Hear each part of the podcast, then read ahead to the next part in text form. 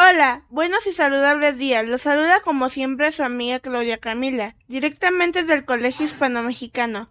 Bienvenidos a su programa, hashtag Comiendo Sano. El día de hoy tenemos un programa súper interesante sobre obesidad. La mayoría de las personas conocen a personas que están obesas, gordas, regorretas o llenitas. Y pensamos inmediatamente que esas personas comen mucho y de todo. Sin embargo, la obesidad es un tema muy amplio. Cuando se habla de este padecimiento pueden abordarse temas como la obesidad infantil, la importancia del ejercicio para completar una dieta saludable, el exceso de alimentos con alto contenido de grasas o azúcares, para comenzar, me gustaría compartirles datos oficiales del gobierno de México sobre este padecimiento. La obesidad es un problema de salud pública debido a que se ha asociado con el desarrollo de enfermedades crónicas no transmisibles como lo son la diabetes, hipertensión, enfermedades cardiovasculares y el cáncer. Pongan atención. Los siguientes datos sobre la obesidad en México fueron extraídos de la Encuesta Nacional de Salud y Nutrición. 42.6 de los hombres mayores de 20 años presentan sobrepeso y 26.8 obesidad. Es decir, casi el 70% de los hombres mexicanos en edad adulta están gordos. 35.5 de las mujeres mayores de 20 años presentan sobrepeso y 37.5 obesidad. Lo anterior significa que el, el 73% de las mujeres adultas en México son gordas. Esto nos permite concluir que en nuestro país hay más mujeres gordas que hombres gordos. Ahora antes de que alguien se ofenda, porque me refiero a las personas obesas como gordas, sepan ustedes que el adjetivo gordo se utiliza para calificar a quien se encuentra excedido de peso. Por lo tanto, un individuo gordo es todo aquel que presenta una cantidad elevada de grasa en su cuerpo. En México aproximadamente 7 de cada 10 adultos tienen exceso de peso. ¿Cómo saber si uno está gordo? Todo tiene que ver con la relación de peso y la talla. La cintura del hombre debe medir menos de 90 centímetros y la de la mujer menos de 80. Para saber si padeces obesidad necesitas una cinta métrica, lápiz, cuaderno y una calculadora. Tranquilo, no te exigirá grandes esfuerzos mentales. De seguro te has hecho la pregunta si efectivamente requieres de una dieta o ejercicios para adelgazar, pero lo cierto es que en ocasiones no lo necesitas, y para confirmar eso existe un, sistema elaborado por la Universidad de Maryland, que define el índice cintura-cadera. El ICC no es más que la relación entre la circunferencia de tu cintura con la circunferencia de tu cadera. Mientras menor sea, mejor es el resultado para ti. Ahora bien, ¿Cómo llevar a cabo este cálculo? Sencillo, mídete el contorno de la cintura a la altura del ombligo. La idea es medir el sector más angosto de tu torso, el que en la mayoría de las personas se ubica en la altura del ombligo. Luego mídete el contorno de la cadera, en la parte más ancha. Con la calculadora divide la primera media con tu segunda y escribe el resultado. Ese es tu ratio de cintura-cadera. En el caso de los hombres, si está por debajo de 0.9, alégrate que no estás gordo, pero si es mayor incluso un poco, lamento decirte que lo estás.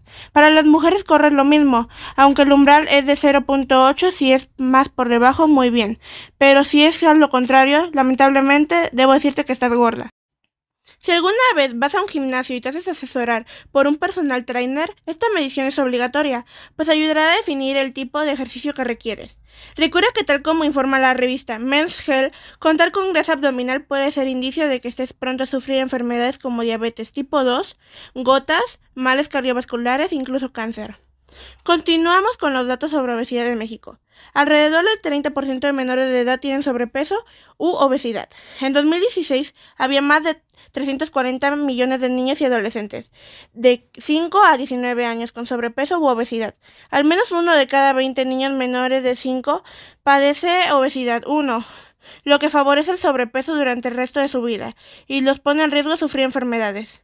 Una de cada cinco muertes en el país es causada por diabetes y enfermedades asociadas con la obesidad. Debido a estos datos tan alarmantes, el gobierno de la República lanza cada determinado tiempo y de manera continua estrategias para la prevención y el control de sobrepeso, la obesidad y la diabetes que está integrada por política de salud pública, atención médica oportuna y regulación sanitaria en favor de la salud. Todos hemos escuchado que debemos realizar al menos 30 minutos diarios de actividad física. La actividad física es todo un movimiento del cuerpo en el que se requiere más energía comparada con el reposo. Y puede ser caminar, correr, bailar, nadar, practicar yoga, podar el jardín, entre otros. Además, debemos incluir en todas nuestras comidas del día una fruta o verdura, un cereal o leguminosa y producto de origen animal, además de beber 2 litros de agua o 8 vasos. Todos sabemos que la obesidad es un problema que ataca a las personas de todas las edades y puede provocar riesgos grandes a la salud, pero muchas veces cometemos el error de pensar que el sobrepeso y la obesidad son únicamente consecuencia de lo que comemos. La realidad es que existen muchos otros factores que influyen en el peso de cada persona, estos son algunos datos que tal vez cambien tu perspectiva sobre el aumento de peso. 1. El desequilibrio energético. De acuerdo con la Organización Mundial de la Salud, la obesidad se debe principalmente a que consumimos más calorías de las que gastamos, especialmente en México, por el tipo de alimentos que comemos y la forma en la que los preparamos. El número de calorías que ingerimos diariamente aumenta de forma considerable. Cambiar la comida frita por asada o hervida es algo sencillo que se puede lograr en familia y que sin duda ayudará a disminuir esta discrepancia calórica. 2. No somos los únicos. El exceso es un problema general. 170 de los 173 países en el mundo exceden el consumo de calorías recomendadas por la OMS. En el caso de México, en nuestro país ingerimos en promedio 3.260 calorías al día, 1.260 más de las recomendadas. 3. Los países que más calorías consumen no son los más obesos. Para demostrar que el problema no es solo lo que comemos, sino lo que quemamos, basta con revisar esta lista. Los 10 países que tienen mayor consumo de calorías no se encuentran dentro de la lista de los 10 países con más obesidad. Los 10 países que más calorías consumen son Bélgica, Estados Unidos, Irlanda, Austria, Irlanda, Francia, Alemania, Turquía, Polonia y Rumania. Por otro lado, los países con mayor porcentaje de obesidad son las Islas Cox, Paulu, Nauru, Samoa, Tonga, Niue, Islas Marshall, Qatar, Kiribati y Tuvalu. 4. El problema no son los alimentos, sino las dietas. El aumento de peso tiene que ver más con cómo comemos que con qué comemos. Por eso es tan importante el consumo moderado y consciente de los alimentos. Una dieta balanceada nos permite nutrir nuestro cuerpo y darle la energía que necesita, sin excesos y al mismo tiempo sin restricciones extremas. 5. Las variables que no consideramos. Existen otros factores como la genética y algunas enfermedades que provocan aumento de peso, independientemente de la dieta que llevemos. Es indispensable entender que en ocasiones la obesidad no es simplemente provocada por excesos. Para así desmitificar que nuestro peso está completamente bajo nuestro control y fomentar el chequeo constante y el seguimiento médico de las personas que pueden padecer obesidad. 6. La culpa no es de las bebidas. ¿Cuántas veces no hemos escuchado que beber las calorías es lo que provoca obesidad? Este dato es erróneo y puede causar que las personas no pongan atención a los alimentos que realmente están causando su aumento de peso. Las bebidas saborizadas son, en promedio, apenas el 5.8% de las más de 3.000 calorías que consumimos los mexicanos diariamente. Para encontrar la razón del aumento de peso es necesario analizar todos los hábitos de una persona, no el consumo de un solo alimento. 7. El ejercicio es un básico. Ser más sedentarios implica gastar menos calorías en el día, lo que contribuye diariamente al aumento de peso. 6 de cada 10 adultos mexicanos no realizan actividad física, un factor importante cuando hablamos de obesidad en el país. 8. Los niños son los más afectados. Hoy en día los niños mexicanos pasan en promedio entre 4 y 5 horas al día frente al televisor. Esto es el 122% más de lo recomendado por la Asociación Americana de Pediatría.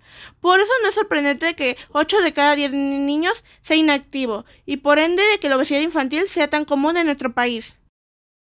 9. Las pantallas. No todas las actividades sedentarias son provocadas por la televisión. Los celulares y las computadoras también han contribuido a este cambio de hábitos. 5 de cada 10 hogares en México ya cuentan con un celular o computadora. Una gran ventaja para la conectividad, pero un serio problema para la salud pública, si no consideramos el ejercicio como una parte imprescindible de nuestro día. 10. El Internet para la vida. Afortunadamente, hoy en día, 6 de cada 10 hogares mexicanos cuentan con acceso a Internet, una herramienta que nos permite trabajar o estudiar de forma remota, descubrir información relevante para nuestro crecimiento personal y mantenernos informados. Sin embargo, el uso de la tecnología también puede proporcionar el sedentarismo si no administramos correctamente nuestro tiempo. Por eso es importante poner límites, especialmente para los pequeños de la casa, y fomentar actividades que incrementen la quema calórica a lo largo del día. El Internet puede ayudar a encontrar rutinas de ejercicio, clases de baile, prácticas de yoga y muchas disciplinas, más nunca había sido tan fácil. Solo es cuestión de hacer conciencia y utilizar las herramientas que tenemos a nuestra disposición para mejorar nuestra salud y calidad de vida. Por el momento eso es todo amigos míos. Nos vemos en su próxima emisión de este podcast favorito. Hashtag comiendo sano. Me voy a comer unas papas y una coca. Adiós.